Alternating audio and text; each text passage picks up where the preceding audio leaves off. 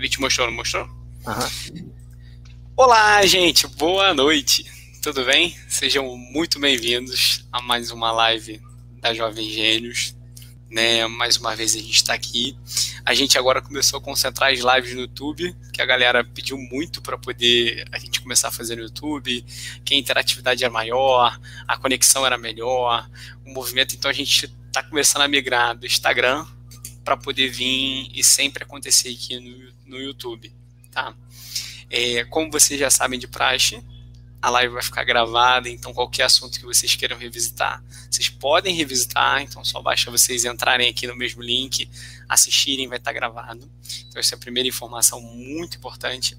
A segunda informação muito importante, dentre várias é, pesquisas de assuntos que vocês queriam comentar, a gente agora está muito, muito próximo do retorno no modelo de ensino híbrido, uma proposta de algumas escolas retornando para o presencial e tudo mais. E aí existe muito essa dúvida, que é o modelo do que, do que a gente vai falar hoje, sobre o que a gente vai falar hoje, que é como aproximar de forma efetiva os pais os responsáveis da escola de uma forma assertiva como não errar por excesso de comunicação ou por falta de comunicação.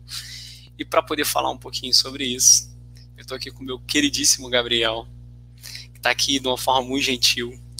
Né? Cara, ele faz parte de uma equipe, de uma solução que eu tenho né, uma admiração muito grande de uma jornada, né, muito partindo do meu pressuposto de que inovação boa é aquela que as pessoas colocam em prática e que usa e faz e entrega a diferença.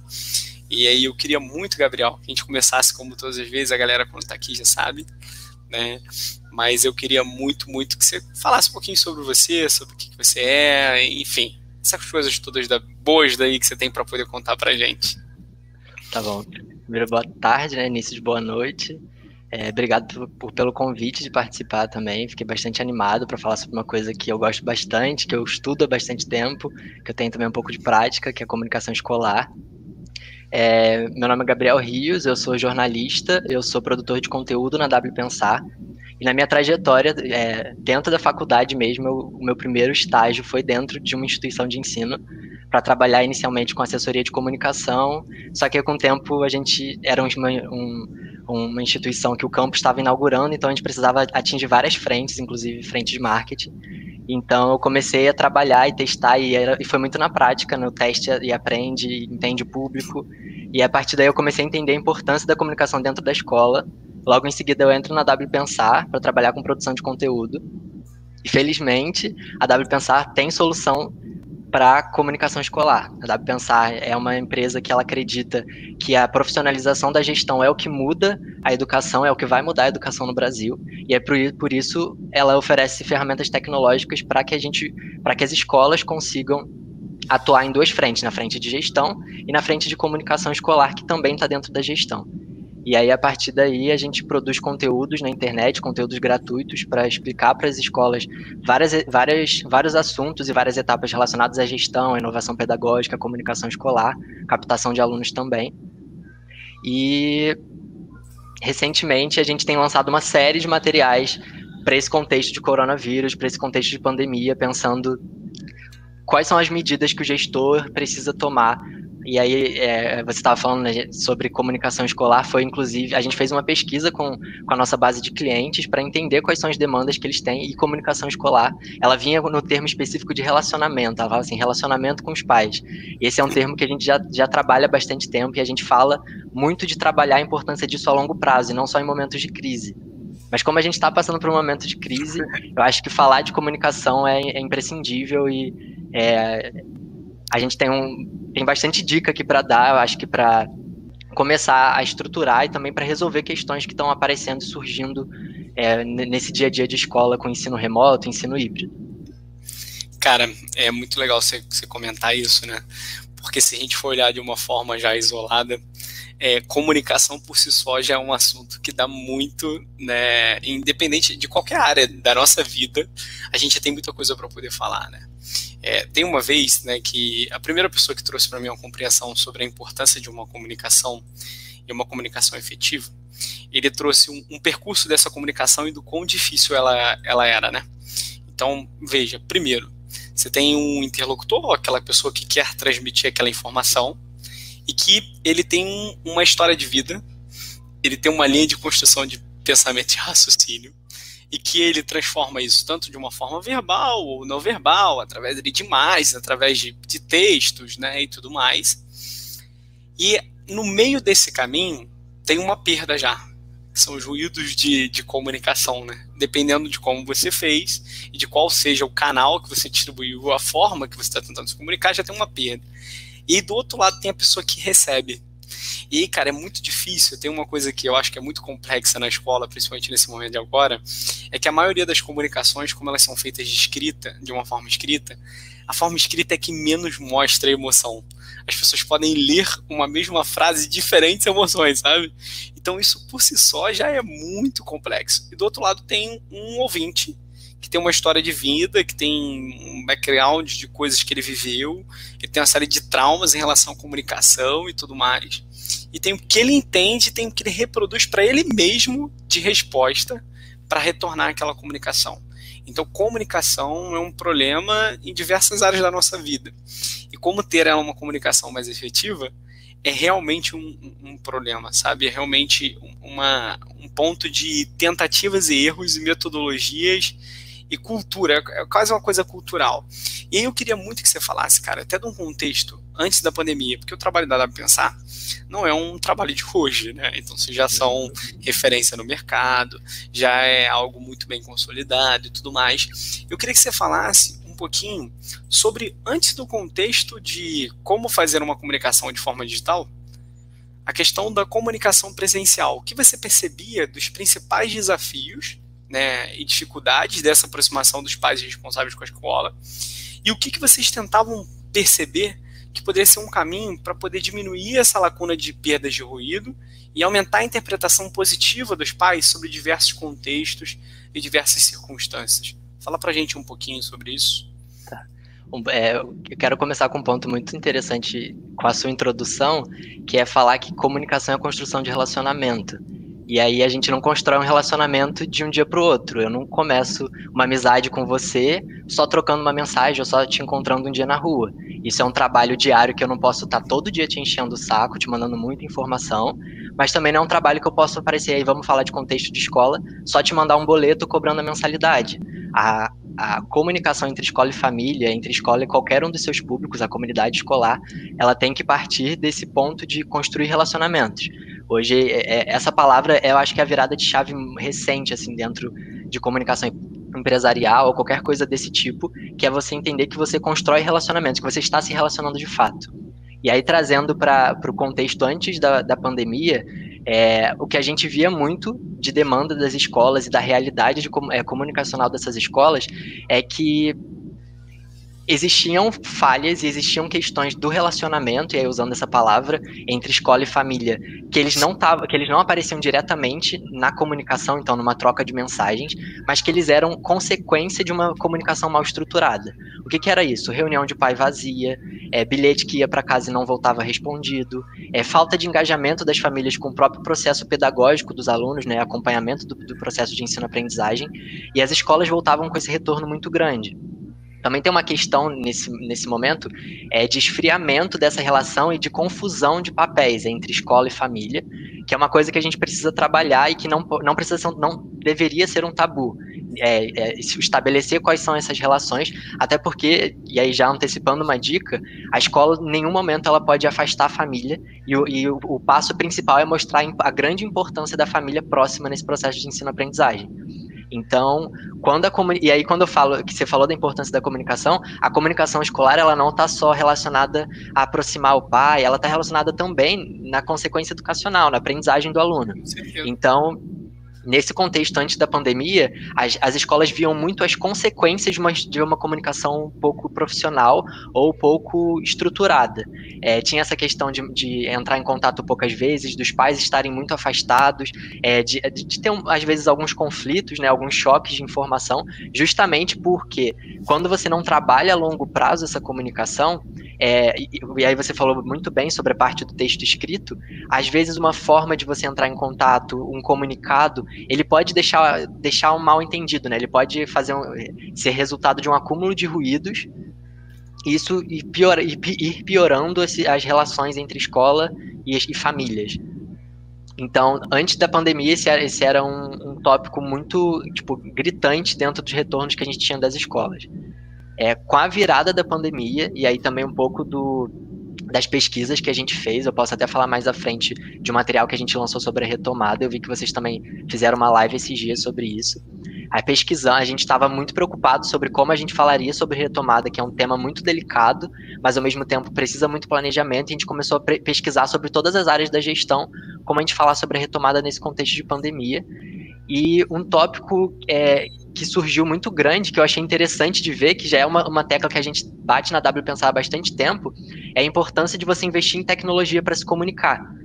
E aí, nesse contexto de pandemia especificamente, é, onde aí eu estou falando de, de, cidades na Europa onde a retomada já, já é possível e a, a aulas presenciais ou, ou, o ensino híbrido já tá, o ensino híbrido já está acontecendo, é, os pais não podem ter contato direto com a escola. Então, e aí isso está sendo um desafio para qualquer empresa que está nesse contexto de pandemia, trabalho remoto, é como eu mantenho as pessoas engajadas, como eu continuo esse relacionamento se antes eu já não usava tecnologia e agora eu preciso usar, e como eu construo esse relacionamento de forma virtual, sem parecer ser superficial demais, sem também ficar 24 horas por dia mandando mensagem. E aí também tem alguns cuidados que a pessoa precisa tomar, assim, quando ela vai pensar em comunicação nesse ambiente que o contato próximo, né, nesse, nesse contexto de isolamento social. É, uma delas, eu acho que é ter cuidado com o WhatsApp eu, vou dar, eu vou dar um exemplo pessoal. Quando eu trabalhava no, no Instituto Federal, eu, eu trabalhei na assessoria de comunicação do Instituto Federal do Rio de Janeiro. E teve uma época que eu estava começando a tentar entender quem era meu público. Vou tentar entender o meu público, quero ent tentar entender meu público. Eu não conhecia o campo. Eu cheguei, quando eu comecei a trabalhar o campus, tinha seis meses na cidade de Niterói. Então, a gente não sabia quem era o nosso público, quem eram as pessoas, quais são, qual, qual a linguagem eu converso com essa pessoa, quais mídias eu uso para me comunicar, se eu uso e-mail ou não. E chegou um momento que a gente falou assim, por que não usar o WhatsApp, gente? Vamos usar o WhatsApp, todo mundo se comunica pelo WhatsApp. E a consequência disso foi eu ficar as minhas seis horas de trabalho diária respondendo o WhatsApp, porque quando eu terminava de responder, um outro vinha falar, e eram muitas pessoas, e aí quando a comunicação pegava pelo WhatsApp espalhava era muito difícil de conter. E aí eu falei, aí eu virei pro, pro diretor, pro gestor, eu falei para ele, olha, eu tenho muita coisa para fazer de trabalho, e se eu continuar no WhatsApp, eu vou ficar todo dia da semana só respondendo gente no WhatsApp e o trabalho de comunicação vai ficar travado. Então a gente precisa encontrar outras formas mais profissionais. E aí, quando eu falo também de ter cuidado com o WhatsApp, eu falo sobre institucionalizar a comunicação e definir quais são os canais de comunicação. A gente já sabe que a gente precisa entender quem é o nosso público. E aí, quando eu falo isso, eu não só, ah, o público é o pai, mas qual é o perfil desse pai? Quais, quais são as, as plataformas que ele consome mais informação? É, qual é a linguagem? Qual o tom de voz você vai usar com esse, com esse pai? E aí, quando você fala da, da parte escrita, é um outro exemplo que eu trago da, da época do, do Instituto Federal, é que a gente teve que fazer um treinamento interno para o pessoal começar a usar emoji para dar uma suavizada no texto. Porque algumas pessoas começaram a achar que a comunicação estava sendo grosseira, sendo que, na verdade, a pessoa estava sendo muito prestativa. Então a gente precisou entender que o nosso público precisava de uma adaptação da linguagem que a gente usava. E a gente teve que fazer isso. E aí, hoje, a gente conversa muito disso na W Pensar, que é, toda vez que a gente vai conversar com alguma escola, a gente dá uma estudada nas redes sociais da escola e a gente fala, primeiro você precisa entender quem é o seu público, precisa entender como ele se comunica, e a partir daí definir quais vão ser as plataformas. E aí definir quais são as plataformas não significa que toda plataforma vai, vai produzir ou compartilhar o mesmo tipo de conteúdo significa que você precisa entender quais plataformas o seu público vai interagir com você e quais plataformas você vai interagir com o público que você quer, quer, quer chegar em algum momento. E aqui eu vou abrir um parêntese de uma coisa que a gente fala na W Pensar, que pode ser assunto para um outro momento, mas que falar de comunicação escolar também é falar de captação de alunos. E isso é muito importante. Quando eu falo de relacionamento, eu falo de relacionamento a curto, a médio e a longo prazo. De pessoas que estão próximas de mim, de pessoas que estão distantes. Mas isso aí a gente conversa em outro momento. E então, quando você pensa essa construção de relacionamento, você precisa definir esses canais. E aí, nessa pesquisa que a gente fez, a gente viu que vários países eles estão é, não obrigando, mas eles estão direcionando as escolas para adotarem tecnologias de comunicação. Então, uma agenda digital, igual a que a gente oferece na W Pensar, que é um aplicativo onde você vai conseguir é, mandar o acompanhamento diário do aluno, entrar em contato, abrir canais de comunicação. Você consegue centralizar isso, melhor do que, por exemplo, eu ter Facebook, WhatsApp, Instagram site oficial da escola, e-mail e telefone, e às vezes pessoas presencialmente vindo me pedir informação. Então, se você também não definir qual é a função de cada um dos canais, é muito difícil conseguir dar conta de tudo. Cara, e nesses 15 minutos a gente já deu todas as dicas principais para poder trazer uma comunicação eficiente, sabe? Porque sabe o que, que eu percebo, né? É o famoso já que eu não sei nada, eu vou atirar para todos os lados. Então eu pego todas as minhas mídias e eu ponho a mesma informação na mesma mídia de, da mesma maneira. Só que você não considera, e aí o que, que eu acho que é muito interessante, tá? É, eu estava conversando com uma escola que eu tenho como muita referência em relação à comunicação, porque eles são muito assertivos, né? De, olha que interessante, você chegou a comentar a parte de como a comunicação influencia no processo de aprendizagem. E, cara, uma das partes mais importantes, quando a gente faz ali uma gestão de aprendizagem, a gente olha, por exemplo, a parte do planejamento, público-alvo é essencial, porque se eu estou dando uma aula para o Fundamental 2, para o Fundi 1, para o ensino médio, para a faculdade, é diferente a minha linguagem, é diferente a minha comunicação. Então, a comunicação de aproximação dos pais e responsáveis da escola também vai, dentro do contexto, tudo que a gente está aplicando aqui, o professor que está aqui também ouvindo a gente, ele consegue aplicar dentro do contexto da sala de aula dele. E aí, uma escola, eu falei, cara, poxa, tudo que a gente coloca aqui de proposta da Jovem Gênios, né, de trazer uma gamificação efetiva, de, poxa, um evento que a gente pensa funciona. Cara, me fala aí, eu tô muito curioso, perguntei pro diretor, né, o que que ele fazia. E aí, olha que interessante, Gabriel, não sei se você já tinha ouvido falar disso, ou alguém que fazia isso, mas eu achei muito legal, tá? O que que ele fez? Ele fez um mapeamento de quais eram as possíveis personas, né? E aí, pra galera que não tá aqui, persona é tipo um personagem mesmo que você tá montando, que representa um nicho, um grupo, né, dos seus clientes. Então, o que que ele identificou? Que ele tinha diversas personas, diversos públicos dentro é, da escola dele. E a partir do momento que ele entendeu isso, ele falou, cara, o que, que eu preciso é pegar algumas referências dessas pessoas. Então ele fez um estudo, ele rodou algumas pesquisas de, de comunicação, ele co colocou, né, fez toda ali a investigação da persona com mapa de empatia, ele fez uma série de processos onde ele chegou em quatro perfis diferentes. Tá? E aí ele entregou para o time dele, porque é uma coisa importante. A escola, tu viu, né, você comentando que você fez um treinamento sobre emoji, o uso do emoji, para poder ressignificar. Então não adianta nada você fazer uma comunicação externa de uma maneira positiva, fazer essa pesquisa, se você não treina o seu corpo docente para seguir essa metodologia que você está desenvolvendo. Você tem que trazer essa visão, você tem que fazer essa, essa grande foto, né? você tem que trazer essa noção para ele. E aí ele separou em quatro perfis. O que, que ele fez? Né? Ele selecionou um grupo de, do, de dois a três pais né, responsáveis de cada um dos perfis. E aí ele chamou esses pais e falou: olha, gente, vocês fazem parte do mesmo perfil, vocês estão buscando isso, isso é interessante para vocês, isso é preocupante, isso não é, poxa, isso é importante para vocês, pá, pá, pá. O que eu quero fazer aqui com vocês? Eu quero dar, eu quero pedir uma ajuda. Eu vou pedir para vocês porém só falar para mim o que vocês entendem antes de eu enviar uma comunicação para vocês do que eu estou enviando de comunicação. Em contrapartida, eu te dou e aí ele foi falou: ah, acho que é 15% de conta. Eu te dou 15% de conta na mensalidade. Só para você poder ler o, o, meu texto e falar para mim assim, cara, tá ok, não tá ok, funciona, não funciona, entendi isso, isso, isso, isso. E ele começou a fazer isso dentro da cultura da escola, dentro da estratégia da escola. E aí ele pegava, numa escola que tinha quase mil alunos, então ele pegava tipo 15 é, professor, 15 pais no fim do dia, né, 10 a 15 pais, que validavam toda essa estrutura e ele começou a ter uma comunicação muito mais assertiva com todos os pais. E aí, o, o, segundo ponto que ele fez, além de definir essas pessoas com essa validação, foi muito do que você falou. Ele falou, cara, eu tenho canais diferentes, né? Para que, que serve cada um dos canais? E aí ele entendeu que o perfil de pai, é, de cliente ideal, porque isso é importante, tá, gente? Todo negócio tem o que a gente chama de ICP, né? Que é o Ideal Customer Profile, que é o seu perfil ideal de cliente. Então, todo e qualquer negócio tem esse perfil ideal. Então, se a sua escola ela preza muito por inovação e tecnologia, você tende a ter um perfil atender um tipo de pai. Se você tem uma metodologia que é construtivista, você tende a atingir um nível de um tipo de pai, um tipo de responsável. Se você está dentro do contexto de uma escola pública, também tem essa mesma realidade. Não só falando do responsável, mas também falando dos próprios alunos, para poder convencê-los dentro do processo de aprendizado. E aí ele foi muito entender e separou os canais, como você comentou, e ele foi colocou, cara, olha, meu canal de atração de clientes é o Facebook e o Instagram. O meu canal de comunicação é um aplicativo de agenda que eu utilizo internamente. Então, não comunico nada pedagogicamente, nenhuma medida de administrativo e financeiro, nenhuma por WhatsApp, por e-mail, não. Cara, eu tenho esse aplicativo aqui. E o pai, ele tem todo um processo de adesão, de cadastro nesse aplicativo, nessa, nessa plataforma e tudo mais. E aí o interessante é que quando ele fez a segmentação, ele começou a ter resultados muito, mas muito mais eficientes, muito mais é, eficazes. E aí eu queria te perguntar, muito no contexto, de duas perguntas que eu acho que você pode agregar muito valor.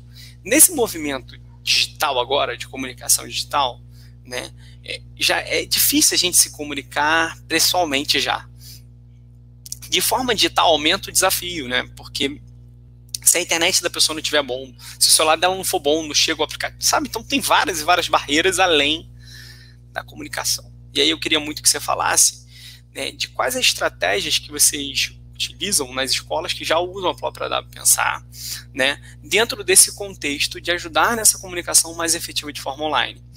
E além disso, eu queria saber também um pouquinho como que é a estrutura de implementação, cara como que é o caminho ali para você poder colocar realmente, tipo, olha, os passos de comunicação, sabe? Porque toda vez que a gente fala de, tipo, vamos trazer mais um aplicativo, os pais, né, acho que o diretor, ele pensa muito, o professor fala, caramba, é mais uma ferramenta para usar, poxa, não tem, vamos pegar, tem aquele caminho do, vamos seguir o atalho do WhatsApp, que todo mundo usa WhatsApp, então vamos usar o WhatsApp porque todo mundo usa o WhatsApp. Só que esse é um, um falso caminho, né, é o falso atalho, né. Então, assim, como que é esse processo de criação da cultura de centralização de informação por um canal específico, que é o aplicativo da Dá Pensar? Queria que você falasse sobre esses dois temas. É, um, um, primeiro passo muito importante é que a gente, o nosso processo de, de venda né, do produto, de, de implementação do produto, ele é um processo educativo. Então a gente, para a pessoa chegar ao momento de comprar agenda digital, ela já teve um processo educativo consumindo os nossos materiais para entender a importância de melhorar a comunicação dela e entender pelo menos algumas, inicialmente, pelo menos algumas ferramentas que ela precisa utilizar, algumas estratégias que ela precisa implementar. E aí, quando eu falo algumas, eu posso estar sendo um pouco genérico, mas eu posso, sei lá, citar. É, primeiro, reconhecer a importância da comunicação. Reconhecer que aí, voltando daquelas questões da, do, do ensino presencial que traziam de, de problemas comunicacionais, entender que aquela reunião de pais vazias, aquela falta de engajamento do pai com o processo de ensino-aprendizagem, isso é consequência de um esfriamento da relação, de um afastamento. Então, a partir do momento que a gente entende isso, a gente consegue trabalhar em cima desse problema. A gente identificou esse problema, identificamos que existe um problema comunicacional que a gente precisa trabalhar, e aí a gente começa a ver quais são as melhores ferramentas e as melhores ações. É, um ponto importante que você falou de rede social é que eu acompanho bastante rede social de muitas escolas e eu vejo uma questão que eu fico um, um pouco preocupado, que são as escolas que usam canais de comunicação que eles seriam muito importantes para captação de aluno, como o Facebook o Instagram, que são canais que funcionariam muito mais como ações de marketing, tentando construir relacionamento com as famílias sendo que você está compartilhando algumas coisas um pouco até pessoais, assim, do processo de ensino-aprendizagem, dia a dia da escola. E aí é por isso que é por isso, inclusive, que é importante você profissionalizar a comunicação escolar, para garantir segurança das mensagens, para garantir que as famílias vão estar tá trocando esse tipo de, de mensagem de relacionamento diretamente com a instituição de ensino, e que não é um comunicado aberto para todo mundo. E aí, é, é, no momento em que a pessoa contrata é, para baixar, contrata o, a, a, agenda digital da W Pensar, a gente vai fazer, pass, passar por um processo de implementação, de implantação, ou seja, a gente vai treinar aquela equipe para além de entender como funciona o aplicativo, quais são qual é a funcionalidade dele no teu dia a dia. Então, como que eu vou pegar essa funcionalidade de, sei lá, de é, disparar mensagem para toda a comunidade escolar e qual é a funcionalidade disso no meu dia a dia? É, além, de, além desse processo, né, que a gente dá, praticamente dá a mão para o nosso cliente e vai passando por todas as etapas com ele. Então a gente vai entendendo qual é a realidade da escola e isso a gente faz de fato, porque, e, e aí já também falando um pouco sobre o contexto do corona, não existe receita, não existe receita para solução comunicacional para a escola. Cada escola é um contexto. É igual eu falei, aqui no, na, no Instituto Federal que eu trabalhei, no meu campus especificamente funcionava de um jeito. No meu campo, no campus vizinho da cidade do lado, era totalmente diferente. Então a gente trocava muito também esse, esse tipo de informação.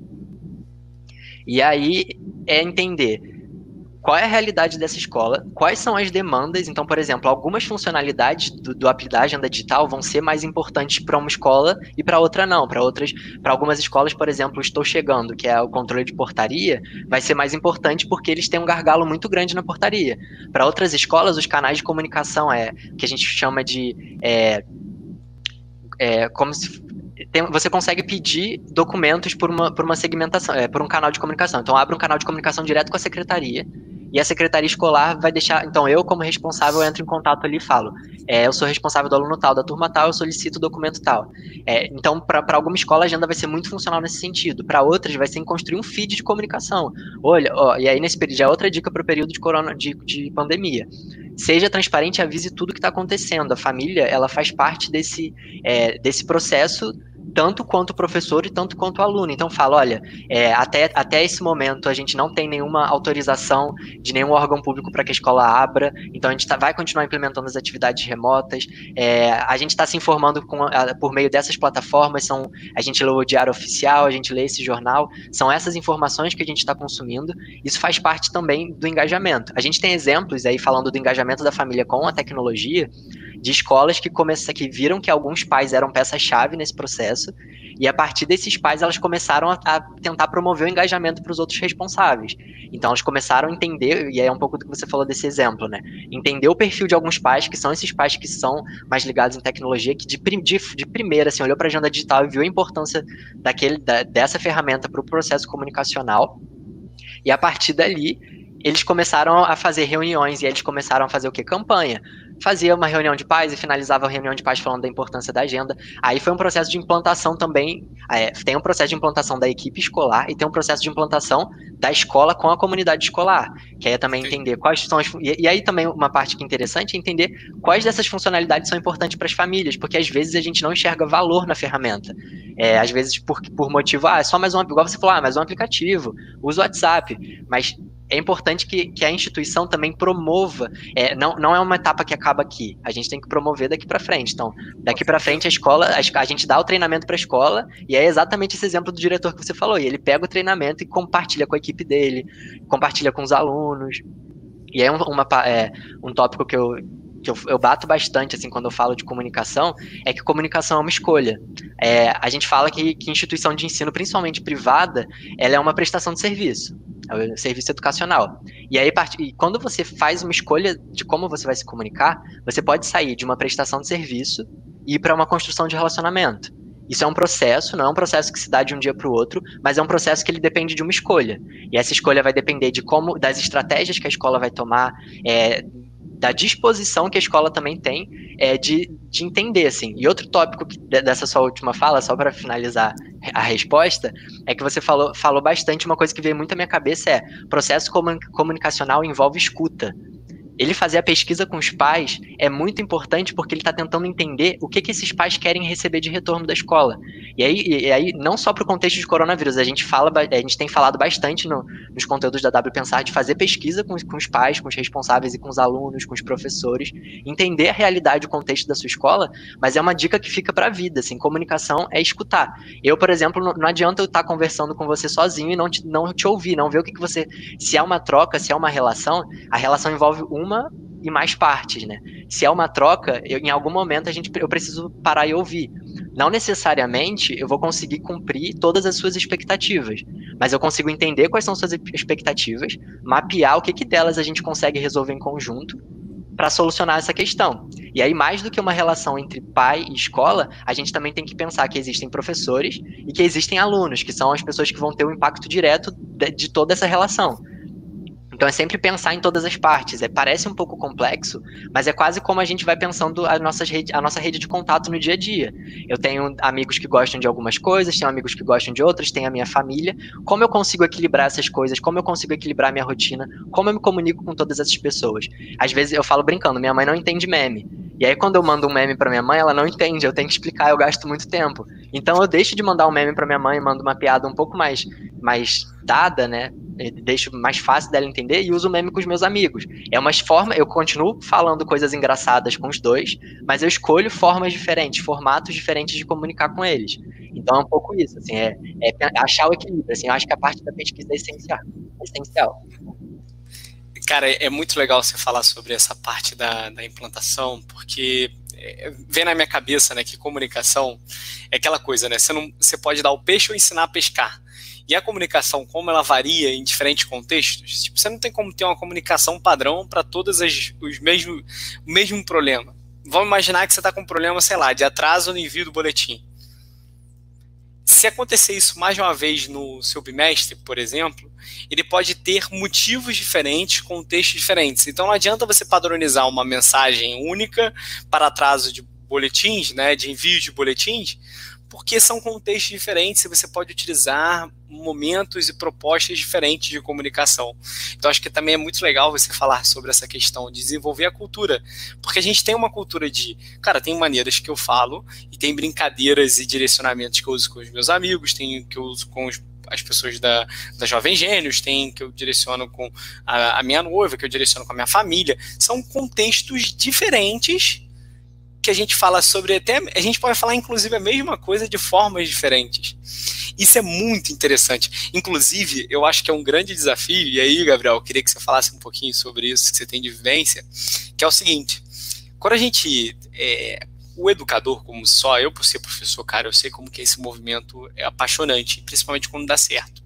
Né? Então, por exemplo, no cenário da Jovem Gênios, a gente faz uma coisa muito legal. Então, tipo, a personalização do aprendizado usando inteligência artificial, né, e a gamificação é algo muito legal que tem resultados muito fantásticos, sabe? Então, tem resultados muito, muito, muito interessantes e que faz muito sentido, sabe, para a escola. Então, sabe, numa semana os alunos fazem mais de 700 questões, aumento de dois pontos na média, um engajamento absurdo, enfim, isso leva a gente ali nas 180 escolas em 18 estados em menos de dois anos.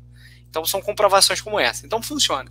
Só que na hora que a gente vai explicar, e é uma das coisas que eu falo muito com, com o meu time, né? Aquela coisa de quando a gente está apaixonado, cara, chegar e, por exemplo, falar sobre o tema inteligência artificial, machine learning, gamificação, cara, a gente pode comunicar essas mesmas palavras que são bem restritas ao mundo que a gente vive de tecnologia e que a gente dedicou tempo para a gente poder aprender o que é isso, de formas diferentes sobre o benefício disso. E eu acho que a escola pode fazer da mesma forma.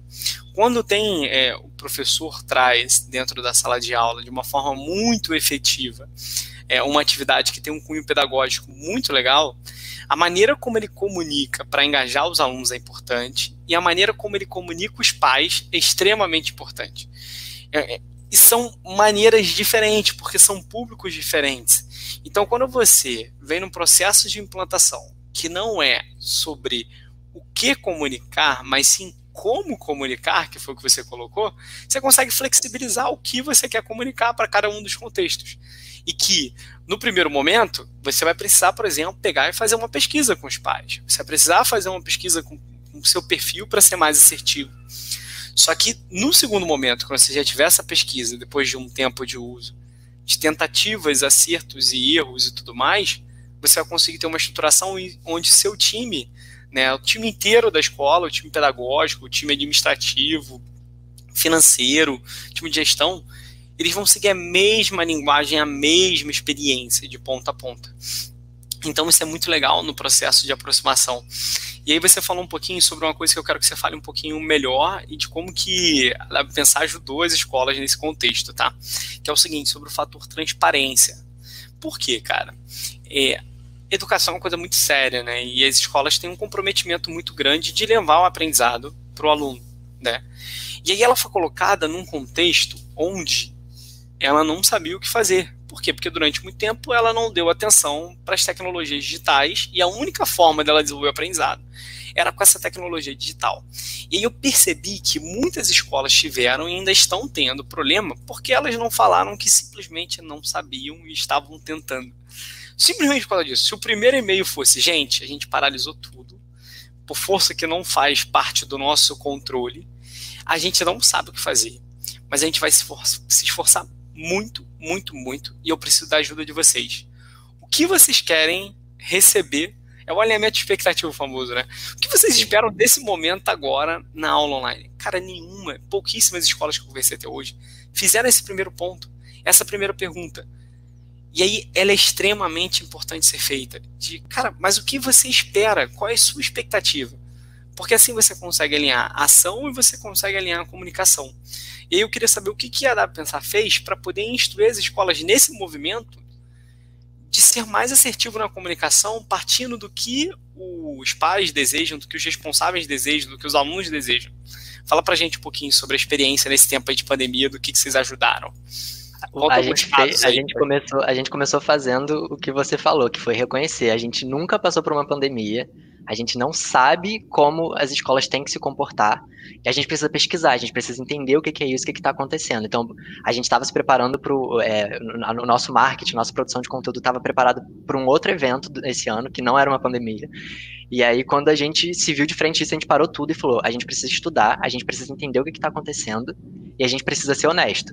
Então, a primeira coisa que a gente fez foi mandar uma, uma, um, um e-mail para nossa base para entender também quais são as demandas que eles estão, antes de ensiná-los ao que fazer, é entender o que, que eles estão precisando. Então a gente falou com eles, qual é a demanda de vocês? Fala com a gente, entra em contato por qualquer canal. É, a gente entra, fala bastante com a nossa base por, pelo e-mail e tudo mais, pelo atendimento. A gente falou, olha, quais são as demandas que vocês estão levantando? E aí a gente, a gente identificou duas, duas questões. Uma falta de instrução, de modo geral, é, para lidar com tecnologia. Eu estava vendo, foram é, 58% dos professores, 83% dos professores nunca tinham usado tecnologia para mediar uma aula nesse período, antes da quarentena. Então, a gente já tinha identificado que, que a questão da tecnologia era um problema, e era um problema que a gente pod poderia solucionar de forma fácil, porque é o que a gente sabe fazer. E a gente falou, cara, vamos, vamos estudar. Então, a gente começou a estudar, e, e o primeiro, a primeira dica que a gente deu para todas as escolas foi: entenda o cenário e reconheça. É, é, é, quase um pouco de terapia, assim, recebe o pensamento, entende o que está querendo dizer e libera. A informação chegou, olha, a gente está passando por uma pandemia, e aí uma coisa que eu tenho, eu tenho falado bastante sobre isso com, muita, é, com muitas escolas, na nossa produção de conteúdo, inclusive, que é não individualize a questão. A pandemia não é uma questão só da sua escola, só de uma relação entre você e uma determinada família. É, 98% da população escolar mundial foi afetada pela pandemia é uma questão global. Então, assim, não individualiza para se, se, trazer o problema muito para suas costas. E, e isso que você falou de reconhecer o problema é o primeiro passo. Então, a gente falou assim: reconheça o problema, reconheça o cenário. E aí, quando a gente fala da transparência, é entre em contato com frequência. A transparência, ela não, não necessita só, porque, sei lá, a gente tem, por exemplo, é a lei de acesso à informação. Tem muita informação que a gente tem de órgãos públicos e governos que elas estão em algum lugar, mas alguém precisa procurar. Nesse contexto, a gente não precisa esperar que os pais venham à procura dessa informação. A gente tem que chegar em contato com eles. Então é, seja transparente e comunique. Não suma. É, não é só porque está trabalhando de casa ou porque está dentro desse contexto de pandemia que você tem que se afastar. A primeira coisa é, manda uma nota, olha só, está acontecendo isso, a escola não sabe como, como vai se comportar os próximos meses, é, a gente não entende muito bem como são as medidas de segurança, as medidas de higiene para pensar uma aula presencial, a gente não tem preparo tecnológico, mas a gente está disposto a aprender, a gente está procurando as soluções. É, eu, é, a gente conversou com bastante escola que, que pegou uma, um período de um mês praticamente para capacitar os professores, então, é chamar os professores, entender quais são as demandas deles e capacitar. E aí, no sentido de comunicação direta, é, uma dica que a gente deu foi mandar comunicado semanal.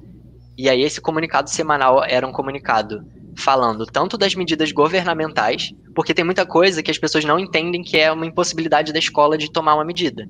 Por exemplo, agora eu não consigo fazer isso porque a gente tem uma, uma determinação pública que não permite que a escola funcione, não permite. As, as flexibilizações do ensino é, remoto, inclusive, começaram a acontecer aos poucos, né? Não foram medidas imediatas.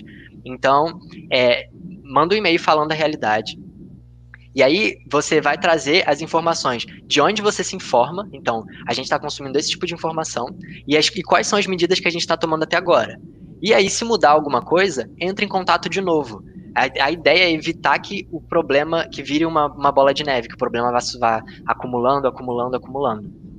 E aí, nessa parte, você vai ouvir as pessoas, vai. Por exemplo, uma coisa básica que a gente fez na nossa produção de conteúdo. E aí, voltando a, falar, responder a sua pergunta sobre o que a gente fez.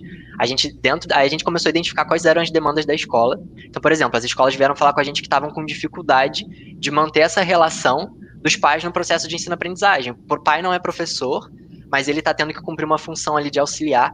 Então a primeira coisa, aí eu comecei, a, a gente começou a ligar para as pessoas que a gente conhece que é pai que tem criança em escola. Falou assim, eu liguei para minha irmã e falei assim, quais são suas, Marcela, minha irmã se chama Marcela, falei assim, Marcela, o que que tá acontecendo? Quais são os que que que você tá sentindo? Porque a minha, a minha sobrinha tinha acabado de entrar na escola e ela ficou tipo, ela começou a pegar o ritmo, mas agora ela não tá, não tá mais acostumada a ficar dentro de casa. Ela virou para mim e falou assim: Eu queria que alguém me instruísse, que me, alguém me desse uma dica. E a gente fez um guia, inicialmente, um guia básico para o professor conseguir adaptar o plano de aula, né? Um plano de aula para explicar para o pai a importância desse plano e como ele poderia fazer, mesmo não sendo um professor, para aplicar essa atividade com, com, com, a criança dentro de casa. É óbvio, por exemplo, as turmas mais velhas, elas, elas têm um pouco mais de autonomia, né, nesse processo de, de assistir aula e tudo mais, um pouquinho mais do que as turmas mais novas, só que como a gente lida com escola que, escolas que têm esses públicos, é, que têm alunos de, de, várias faixas etárias, a gente precisou entender isso. Então, é, a gente via que na educação infantil a demanda era maior por conta dessa demanda da presença dos pais, da participação. Então a gente falou assim, vocês precisam, e aí é a questão comunicacional. Se, se esse formato de documento, que é o plano de aula, não, não passa informação nenhuma para o pai, a gente precisa encontrar uma forma de adaptar esse conteúdo para que o pai entenda essa informação e ele passe isso para o filho, ele auxilie. Não é desrespeitar, não é colocar o pai no papel de professor, é, a gente está em um contexto muito complicado, é muito difícil qual, tomar qualquer decisão nesse, nesse contexto. Não é colocar o pai no lugar de professor, mas é pedir essa proximidade, trazer para perto. É, nem a, nem a escola, nem os pais sabem o que fazer nesse período. Vamos, vamos fazer esse processo, vamos construir esse processo junto. Não é uma relação? Vamos fazer esse processo junto, assim, vamos entender qual é sua, quais são suas demandas, quais são as suas necessidades. Vamos tentar encontrar um ponto aqui para a gente dar sequência no processo. E, e aí, uma coisa que, que a gente falava muito, parecia até um pouco duro de falar, que era as pessoas. Dentro da normalidade que a gente tinha, o processo de aprendizagem não é o mesmo. A, a, a rotina escolar foi afetada, foi aconteceu, é um fato a partir do fato dado, quais são as medidas que a gente pode tomar? Então, quais são as qual, qual, é a tradução que a gente precisa fazer dessas informações? Então, às vezes, é, às vezes chegar para a família e falar assim: o seu filho vai perder o ano letivo, ou o seu filho é, vai ter é, a qualidade do ensino dele afetada. Isso pode ser um pouco duro, mas a gente pode encontrar uma forma de, de explicar essa situação e falar, olha só, a gente, um exemplo que eu achei muito bom, que aí, na pesquisa que a gente fez vendo o que, que os países lá de fora fizeram, foi que para não para dar uma, uma explicada, olha, seu filho perdeu alguns meses de aula, mas a gente vai fazer um plano de reposição de dois anos. Ele pode não, não ter aprendido nesses primeiros quatro, cinco meses de 2020, mas a gente vai fazer um plano de reposição de, de aulas e de atividades até o final de 2021, até metade de 2022. Então, a, a, a é, conteúdo ele não vai ficar sem. Ele pode não ter ficado sem conteúdo massivo ali no dia a dia, aquela, aquela estrutura de aula que ele estava acostumado nesse período inicial da quarentena, mas isso vai mudar daqui para frente. Então o que a gente fez foi basicamente ajudar as é, ouvir o que, que as escolas estavam trazendo de demanda, ajudar elas com engajamento. Então, a agenda digital foi uma questão. É, quando a gente viu que isso estava acontecendo lá fora, a gente até achou engraçado de ver que os países estavam recomendando o uso de agenda digital. Então, é, as escolas tomando a agenda digital agora como uma necessidade, como uma prioridade, para estreitar esses laços, porque a, família precisa estar perto, ninguém dá conta de responder o WhatsApp o dia todo, então a gente precisa dar um jeito de fazer isso funcionar. Então, quando a gente fala de profissionalizar a gestão, e aí a palavra profissionalizar pode parecer que é uma. É, a comunicação e a gestão pode parecer que é uma coisa muito complicada, mas é um processo. E aí, e, e, aí o que você falou de reconhecer, e aí quando a gente fala de educação, eu tenho, eu tenho trazido isso muito para minha vida, assim, recentemente, que é a gente tem que passar a voltar a respeitar processos de aprendizagem. A gente a gente está em um contexto de mundo onde a gente ou sabe de uma coisa ou não sabe de nada mas a gente está aprendendo o tempo todo. Então, e, e, quando a gente lida com a educação, isso tem que estar tá em destaque ainda mais. É, a gente tem que valorizar e respeitar processos de aprendizagem. Se a minha escola não está preparada hoje para o um ensino híbrido, se a minha escola hoje não está preparada para aproximar o pai da, da escola, para lidar com o contexto de pandemia, vamos aprender junto. É um processo. A gente vai precisar passar por isso. A gente já está passando há, há quase quatro, cinco meses. Então é um processo que é, eu não consigo separar a comunicação de uma troca e da ideia de coletividade. Educação é um processo coletivo e comunicação é um processo coletivo. Se eu ficar conversando sozinho para uma parede, eu sempre falo isso. Eu não, eu Gabriel, não consigo. É, e aí é um exemplo claro que eu tinha do IFRJ, assim. É, no Instituto Federal, eu tinha, eu pessoalmente tenho os meus parâmetros estéticos, eu tenho as minhas bagagens culturais, as minhas referências, as coisas que eu gosto e não gosto, mas essas referências não eram as mesmas do meu público, do público com quem eu conversava todo dia. Então, o que, que eu fiz? Entende? Primeiro, comecei a conhecer esse público, trocar uma ideia, conversar, conversar, conversar, conversar, entender quem são essas pessoas, para falar, tá, agora eu, eu, consigo entender qual é a linguagem, qual é o tom de voz que eu preciso usar para essa pessoa, se eu tenho que usar mais emoji, menos emoji, se é melhor eu fazer, tipo, por exemplo, um exemplo clássico. A gente tinha muita dificuldade de explicar edital, a parte sistema de cotas. Era muito difícil, era um instituto público, então tinha um sistema de cotas para o ingresso de alunos e tinha dificuldade de explicar. O que, que a gente fez? A gente pegou o sistema de cotas e fez um vídeo animado explicando. Esse é o grupo tal que corresponde a tal pessoa, esse é o grupo tal. Visualmente ficou muito mais fácil de entender. Então a gente entende qual é a realidade da pessoa e a gente faz. E isso é o que a gente tem feito no Dá Pensar. Ensinar as escolas também a identificarem essas, essas necessidades de comunicação. Eu preciso entender a pessoa, preciso ouvir a pessoa, preciso me comunicar. E aí a transparência nesse sentido é a linha expectativa, ó, tá acontecendo isso, a gente está tomando essas medidas, é, a gente, um, um tópico, esse tópico da retomada, quando a gente começou a conversar se seria delicado demais começar a falar sobre a retomada ou não no período que a gente estava da quarentena, a gente chegou à conclusão de que a gente poderia, a gente poderia falar da retomada sem ser uma coisa é, que, complexa, né, sem chegar, sem tentar antecipar a retomada. A gente poderia falar da retomada de uma forma saudável, porque a retomada ela, ela exige muitos comportamentos de gestão e de comunicação. E aí, um, um, um exemplo muito importante para esse contexto de retomada no sentido de comunicação é alinha a expectativa com as famílias também sobre quais são as mudanças e quais são as adaptações do, do projeto pedagógico que a escola está fazendo. Então, qual, é, qual vai ser as decisões que a gente tomou foram essas e a partir de agora nosso é, a, a nossa é, escala de conteúdos vai ser essa, é, esse vai, a gente vai usar sábado letivo, não vai. E, e, e, aí, quando a gente falou de antecipar também esse, o tema da retomada, foi para dar tempo das escolas conseguirem alinhar a expectativa, explicar, reexplicar, para que tudo tivesse alinhado, como falassem, podem abrir as escolas, ou vamos abrir aos poucos. Já está tudo pronto, né? Você já ter. A, a, e aí é o que a gente fala: comunicação, gestão, é planejamento.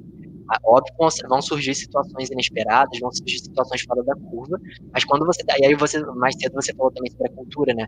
A cultura comunicacional da escola, a cultura de comportamento. Quando isso está bem definido, inclusive é, no dia a dia de trabalho, para resolver situações de problema, é muito mais fácil. É muito mais fácil você pensar conteúdo, é muito mais fácil você pensar é, com comunicados, informes, quais plataformas, você vai fazer um vídeo, você vai fazer por áudio, você vai mandar texto, você vai fazer um e-mail semanal. Todas essas possibilidades já ficam um pouco mais fáceis porque você já conhece seu público, você já tem processos bem estruturados. E aí, quando eu falo de processo, voltando a falar de simplificação de palavra, processo não necessariamente é alguma coisa trabalhosa. Processo é alguma coisa que você estruturou e que ela está funcionando. Exatamente. E ela vai seguir, vai funcionar. Se não funcionar, a gente tem que melhorar esse processo. Tá. Cara, vamos agora, Gabriel, a gente entrar na parte das perguntas, né? E aí, galera, vai colocando aqui as perguntas. Ah, ó, deixa eu ver aqui, tem uma pergunta muito legal que eu selecionei, que é a Edivalda Rios, ela fez pra gente. Foi a seguinte, ó.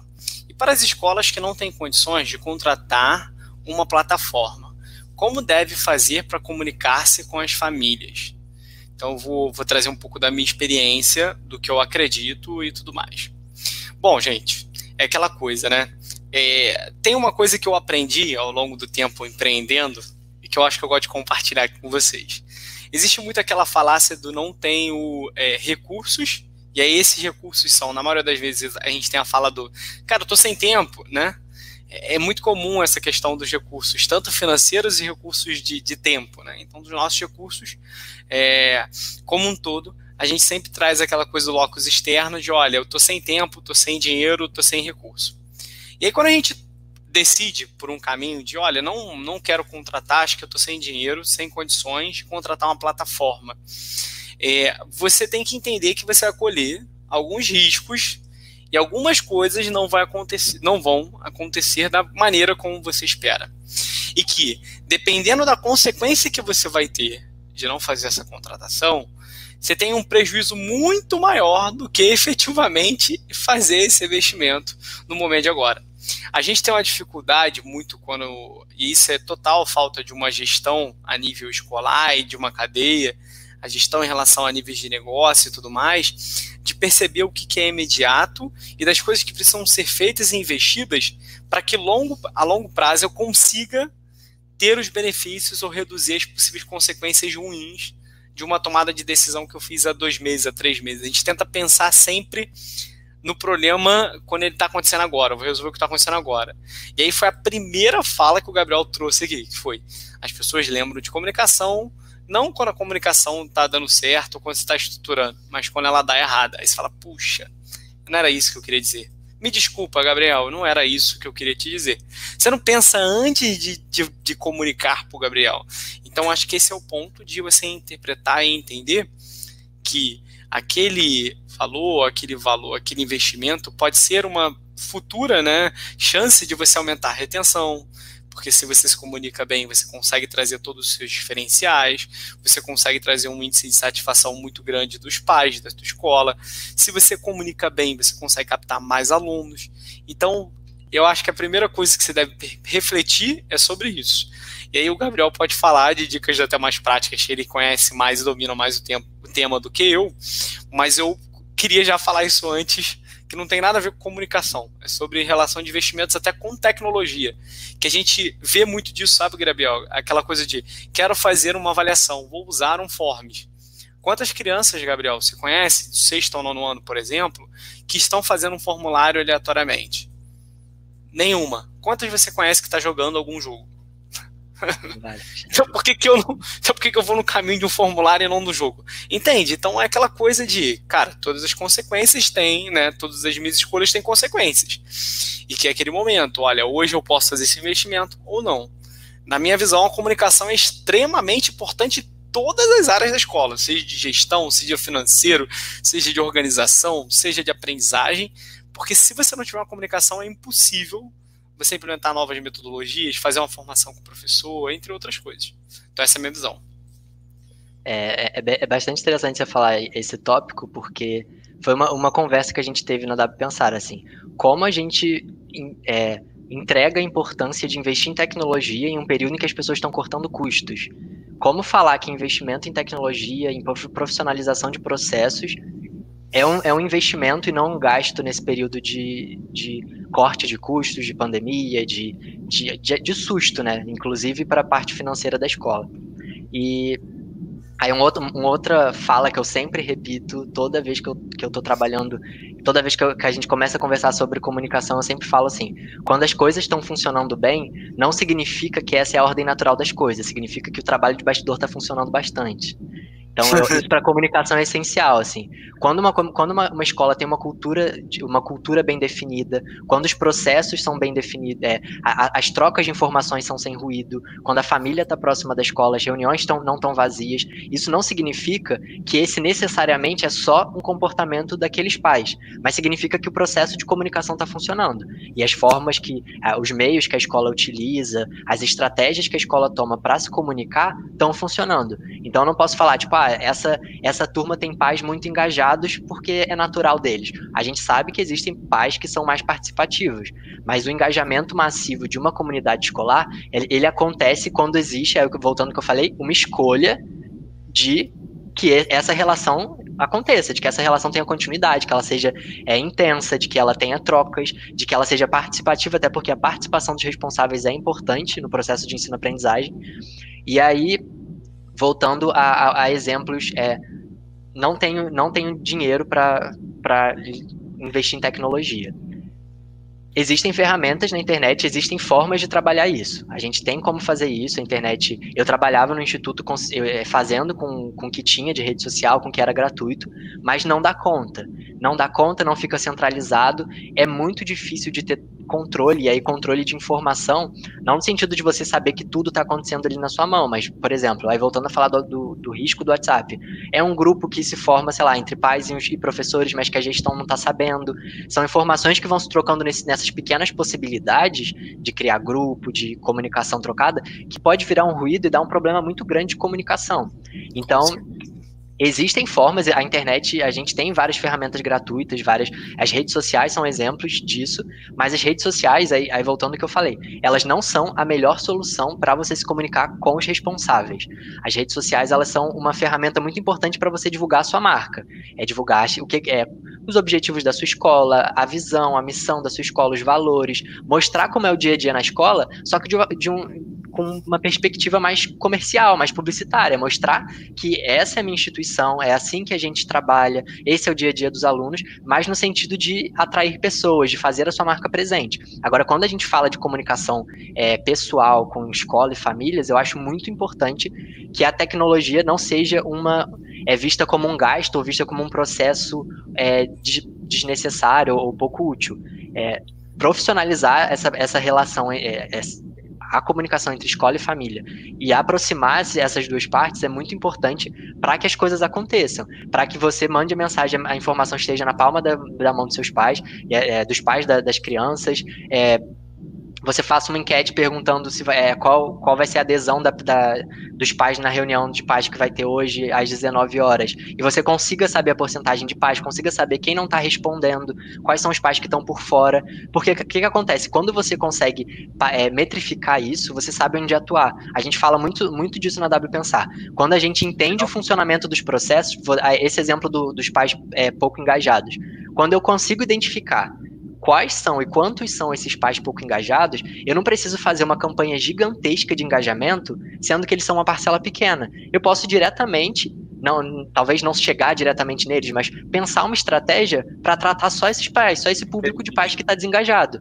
Então são, são medidas que é, parecem complicadas ou parecem impossíveis, mas vai, vai também daquela escolha, vai da escolha de entender a comunicação como uma prioridade. A gente para pensar, fala, comunicação e gestão são prioridades do processo de, de, gestão de uma instituição de ensino, porque é o que faz as coisas funcionar interna e externamente. É o que pega informação de dentro, coloca para fora e pega informação de fora e coloca para dentro. Edivalda, é, ela comentou, o problema na escola investir, são os pais sem condições financeiras. Mas o ponto aqui é uma questão de priorização. E aí você vai ter que ter toda uma comunicação, veja, é a comunicação para valorizar a comunicação que todas as relações são feitas por comunicação, né? Essa é a ideia. E aí você vai ter que fazer um movimento de ações para ele entender a importância do uso da tecnologia educacional, tanto voltada para a aprendizagem, como é o caso da Jovem Gênios, tanto voltada para a parte da, da gestão operacional e da comunicação. Então, é, eu acho que é muito desse movimento. E eu acho que a gente pode vir, muito pelos conteúdos, tanto da própria Jovem Gênios e da própria W Pensar, ajudar vocês nesse processo né, de conscientização dos pais e de todos os responsáveis, é, sejam eles né, responsáveis é, financeiros, sejam eles responsáveis pedagógicos, enfim. Gabriel, querido, cara, faltam três minutinhos. Essa coisa, quando passa assim muito rápido, porque teve muito conteúdo, foi muita coisa boa. Queria te agradecer de uma maneira absurda. Obrigado por ter aceitado o convite de vir aqui conversar com a gente. Foi muito enriquecedor para a galera que que está aqui, né? Eu gostei muito, acho que a gente teve muito, muito, muito, muito conteúdo, né? Eu queria que você é, se te pedisse, deixasse esse seu recado final, né? Eu tenho certeza que você tem algo especial e tem uma pessoa fazendo uma pergunta. Então, se tu conseguir embarcar a pergunta na resposta, você faz, que é a sua Suedi. Ó, Gabriel, sua palestra foi muito alinhada aos meus pontos de vista. Entretanto, passei por três escolas públicas de alunos com alta vulnerabilidade social. Em nenhuma delas a participação foi superior a 20%. O que você me diz? Se tu conseguir resolver, porque essa pergunta vou... é bem complexa, eu tinha visto. Sim, é bem você... complexa, gostei. Tenta resolver. Então... é, é, a realidade de, de colégios públicos e particulares é muito grande ela é, a gente consegue ver isso muito, muito gritante. Assim, eu trabalhei internamente em uma, uma, instituição pública e, de fato, a comunicação era muito, muito dificultosa. Assim, por exemplo, eu, eu não poderia, eu não podia deixar de usar telefone para fazer alguns atendimentos, porque era o único meio pelo qual eu conseguia contato com alguns responsáveis. Então, na, nas instituições públicas, é, aí a gente precisa fazer alguns recortes, fazer o recorte de localização, fazer o recorte de é, acesso à tecnologia, fazer o recorte de uso de tecnologia então, são processos. E aí, é, eu lembro quando eu entrei no, no, no, Instituto Federal que essa demanda chegou para mim. A gente tem um público muito diverso, a gente tem, tem que alcançar várias áreas, a instituição fica uma, uma região periférica da cidade e a gente precisa entender isso. E aí vai de você conseguir compreender quais são esses seus públicos, entender quais são as demandas e quais são as melhores plataformas para você entrar em contato com eles. Nesse contexto da escola pública, por exemplo, é, escolas de bairro fazem muitas ações para os pais estarem presentes no ambiente, é, aí no ambiente antes da pandemia, né, no ambiente da, do físico da escola, porque era a forma dessa troca acontecer. E aí, de fato, nesse, nesse contexto de, de pandemia, pra, nesse recorte específico de instituições públicas, a gente precisa fazer esse recorte de acesso à tecnologia, de é, uso, né, de, é, facilidade de uso de tecnologia, porque às vezes, não só pais, alunos, mas também profissionais da educação não estão necessariamente familiarizados com isso. E aí é papel da instituição fazer essas pontes, assim, e é um trabalho a longo prazo, não é um trabalho que, e aí voltando ao que a gente falou no início, não é um trabalho que se faz de um dia para o outro, e não é um trabalho é, de resultados imediatos. Gabriel? Assim. Oi? Acho que foi. E acho, acho que, acho, acho que eu travou respondi... um pouquinho, mas eu voltei. Tá. Eu acho que eu respondi sua, sua pergunta, Sueli. É, e aí eu queria agradecer muito a oportunidade de, de, o convite de ter participado. Acho que foi uma troca muito, muito legal, muito interessante, é, com exemplos e com vivências diferentes e que se somaram, né? Foi, isso acho que foi muito interessante para quem assistiu. É, e aí, voltando, aproveitando também para divulgar os conteúdos da W Pensar, vocês podem encontrar a gente é, no blog W Pensar, nas redes sociais, W Pensar também. É, a gente tem produzido muitos conteúdos específicos para gestão, gestão financeira, gestão é, pedagógica, gestão de comunicação nesse período de, de, de, coronavírus, de pandemia. Eu acho que a gente tem bastante informação e muita troca para fazer. Vocês podem também entrar em contato com, com a gente por lá. Se você tiver alguma pergunta que, que eu não consegui responder agora, ou alguma ideia que você queira trocar, é só você mandar um e-mail para contato.wpensar.com.br, que eu vou te responder. A gente pode trocar uma ideia. É, principal, e aí voltando a falar do que a gente fala, é que é, comunicação é uma escolha, e é um processo que a gente faz que é um processo educativo. A gente também tem que aprender a se comunicar, a gente tem que aprender a entender o outro. E isso a gente pode dar continuidade a partir de agora. Assim. Se vocês quiserem também continuar falando sobre comunicação, é um processo que a gente faz no dia a dia. Assim. O blog W Pensar tem bastante conteúdo é, sobre diversos temas e especificamente sobre comunicação e gestão. A gente tem trabalhado muito focado nesse contexto de, de pandemia. Eu acho que tem muito a contribuir para vocês. E é isso, assim, muito obrigado pelo convite. Espero voltar mais vezes para a gente conversar sobre outros assuntos. Ter vocês também na, nas nossas redes participando. Vamos lá. Só convidar, a gente está lá. Obrigado, cara, de verdade. Pessoal que está aqui, para aqueles que não conhecem Jovem Gênesis, eu também faço o convite de vocês conhecerem. A gente tem três ações diferentes que eu acho que é muito legal para poder ajudar todo mundo nesse momento de agora. O primeiro também a gente tem muito conteúdo dentro do nosso blog, blog.jovemgênios.com. E aí tem diversos e diversos conteúdos lá dentro, focado mais em aprendizagem. Então vocês fazem assim, ó, resolve o problema da gestão escolar na Pensar e resolve o problema da aprendizagem dentro da Jovem Gênios. Então são duas dicas preciosas. E aí o que, que eu quero falar muito nesse contexto é a gente lançou também um e-book de retomada, né, do movimento de retomada é, das aulas. Então, se vocês quiserem ver as dicas, tem um link que está aqui né, na descrição do vídeo e também está na nossa bio né, do Instagram. Então, tem todos os lugares que vocês entrarem, vocês vão conseguir é, ter esse conteúdo, esse e-book que foi muito preparado, esse guia aí é, para você, gestor escolar, nas voltas aulas, tá? Segunda coisa que eu quero falar, gente, que é muito legal, é que a gente tem um grupo, Gabriel, olha isso, cara, eu, eu, por isso que eu amo educação, cara. A gente criou um grupo que a ideia era muita jovem gênios compartilhar conteúdo os professores, os gestores e tudo mais. Gabriel, eles tomaram, fizeram a revolução do grupo. tomaram um grupo entre eles e estão trocando várias experiências e tá todo mundo trocando junto e tá maravilhoso demais. Então já tem vários, acho que tem uns cinco grupos diferentes no Telegram, no WhatsApp. E cara, a gente está trocando muito, muita, muita informação e se ajudando muito nesse momento.